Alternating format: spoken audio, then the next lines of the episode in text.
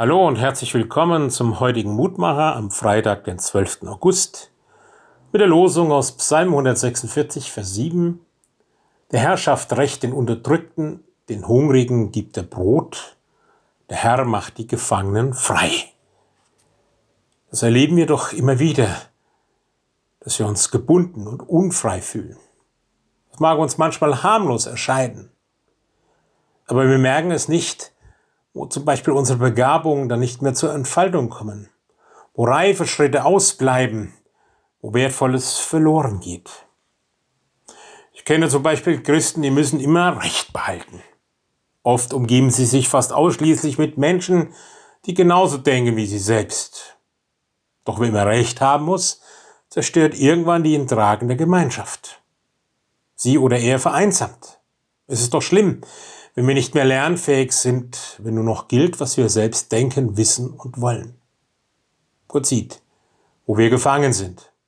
Er kennt die Mächte und Kräfte, die uns letztlich beherrschen. Darum bietet er uns an, frei zu machen, in Treue zu uns zu stehen, auch in Zeiten der Hungersnot, Zeit, wo wir äußerlich und innerlich hungern nach Unterstützung und Kraft. Der Herr macht die Gefangenen frei.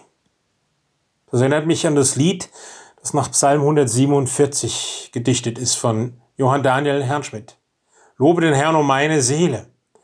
Eine Zeit der Not macht auch er durch. Wie ist die Familie zu versorgen? Die Bezahlung ist so schlecht. Dann kommt Krankheit dazu. Was wird aus den Kindern, wenn die Eltern krank sind oder gar sterben? Er, unser Gott, heut die zerbrochenen Herzen und verbindet die Wunden. Ein Gott, der heilt und hilft und verbindet. Darauf dürfen wir vertrauen und erleben immer wieder, wie Sorg und Angst uns nicht auf Dauer lähmen und gefangen nehmen können. Lobe den Herrn, o oh meine Seele. Ich wünsche Ihnen und mir, dass wir auch heute wieder in dieses Lob einstimmen können. Und wir beten, lieber himmlischer Herr und Gott, es tut immer wieder gut, wenn uns die Worte der Psalme mitnehmen und daran erinnern, dass Gott uns zur Zeit steht, dass er treu ist, dass wir uns auf ihn verlassen können, auch in der Not, der Bedrückung. Und dass er uns vor allem immer wieder frei machen will von dem, was uns bindet und versklavt und uns falsch festhält. Segne uns auch den Tag. Schenke uns Freiheit und hilf uns selber, Freiheit und Liebe zu gewähren.